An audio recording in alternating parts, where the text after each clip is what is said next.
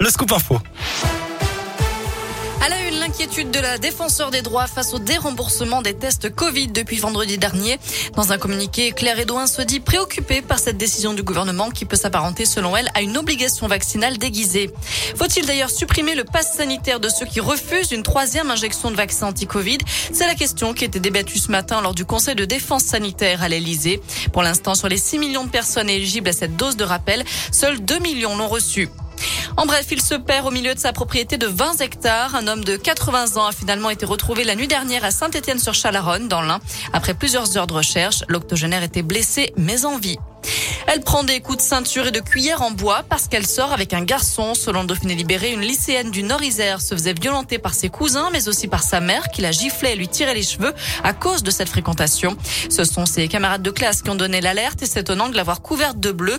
Les trois accusés seront jugés le 14 janvier. En attendant, ils ont été placés sous contrôle judiciaire.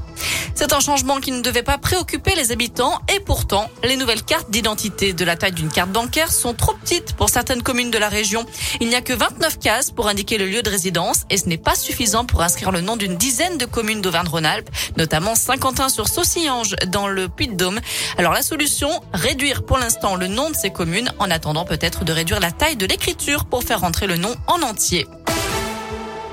Il risque 5 ans de prison et 70 000 euros d'amende. Karim Benzema ne s'est pas présenté ce matin à l'ouverture de son procès à Versailles dans l'affaire de la sextape de Mathieu Valbuena. La star du Real Madrid et de l'équipe de France est jugée pour complicité de tentative de chantage. Il comparait avec quatre autres prévenus. À retenir aussi cet appel aux dons lancé par l'agence de biomédecine. Avec l'entrée en vigueur de la loi bioéthique, les couples de lesbiennes et les femmes seules ont maintenant accès à la procréation médicalement assistée, la PMA, ce qui entraîne automatiquement un afflux de demandes de spermatozoïdes et d'ovocytes beaucoup plus important. L'agence invite donc les Français à faire don de leurs gamètes pour, pour aider celles et ceux qui souhaitent avoir des enfants grâce à la PMA. Un mot de sport avec du foot à suivre ce soir. Il y a de la Ligue des Champions au programme. Lille reçoit le FC Séville à 21h. Enfin, un titre de plus pour Kylian Mbappé. Le champion du monde risque de faire des jaloux. L'attaquant des Bleus devient le parrain d'un des deux bébés pandas nés aux eaux de Beauval. Des jumelles nées début août et dont le nom sera dévoilé lors d'une cérémonie officielle le 18 novembre.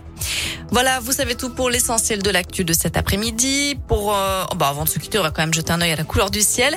Malheureusement, ça va se gâter un petit peu au cours des prochaines heures. On aura d'abord une belle après-midi avec des nuages, quelques belles éclaircies. Mais malheureusement, fin de journée, c'est plutôt les gros nuages gris qui vont arriver. Des averses sont attendues un peu partout dans la région. Les températures pour cet après-midi sont toujours comprises entre 19 et 23 degrés pour les maximales. Ça va se poursuivre comme ça jusqu'à la fin de la semaine. Merci.